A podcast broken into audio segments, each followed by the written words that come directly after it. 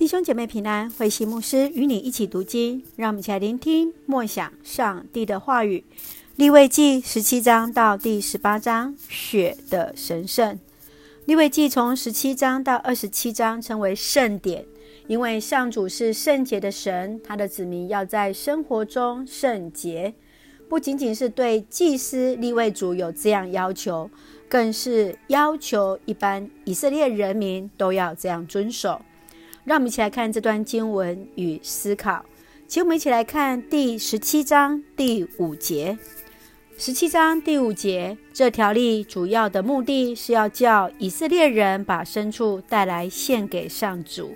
从前他们在郊野宰杀动物，现在要把牲畜带到圣墓门口，交给祭司做平安祭奉献。上帝颁布条例，禁止以色列人在圣墓门口以外的地方宰杀祭牲。百姓必须将要献祭的牲祭带到圣墓的门口，交给祭司做平安祭奉献。洛克斐勒的母亲所留下给他们的家训是：每个礼拜要参加主日礼拜，要遵守圣经十一奉献的教导，要爱牧师，爱传道人。主日礼拜要坐第一排的座位，要用阿门回应牧师的讲道，回应上帝。你会如何教导你自己的子女来敬拜上帝呢？当你来到上帝的面前敬拜时，又是带着什么样的心情与态度呢？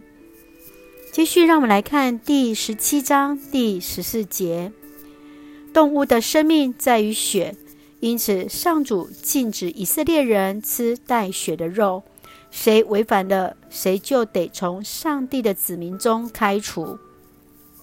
上帝所创造的生命是神圣的，人不可侵犯。代表生命的血，自然不可食用。若吃到自然死去的动物，也就是没有放血的肉，则吃的人会受污染，不洁净。必须要用行洁净你的方式，才能够避免灾难。法律严格限制吃血的行为，是对生命的尊重。今天人生命的价值如何呢？你会用什么样的方式来表达对生命的尊重？最后，请我们来看第十八章第三节到第四节：我要领你们进迦南。你们也不可随从那地居民的风俗，你们要遵守我的法律，实行我的命令。我是上主，你们的上帝。上主拯救以色列人出埃及，希望他们成为祭司的国度，圣洁的子民。这就是分别为圣的意义和目的。当以色列人进入应许之地生活时，不可随从迦南人的习俗，要遵守上帝命令的新生活，拥有圣洁属神的信仰生活。今天在生活中，你要如何活出那分别为圣的生活，来荣神益人呢？让我们一起来思想今天分别为圣对我们的意义。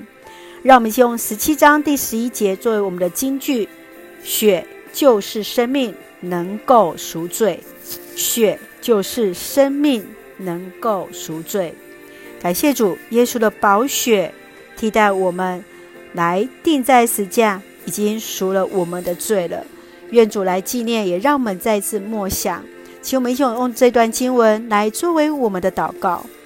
亲爱的天父上帝，感谢你所赐一切的恩典与我们同行。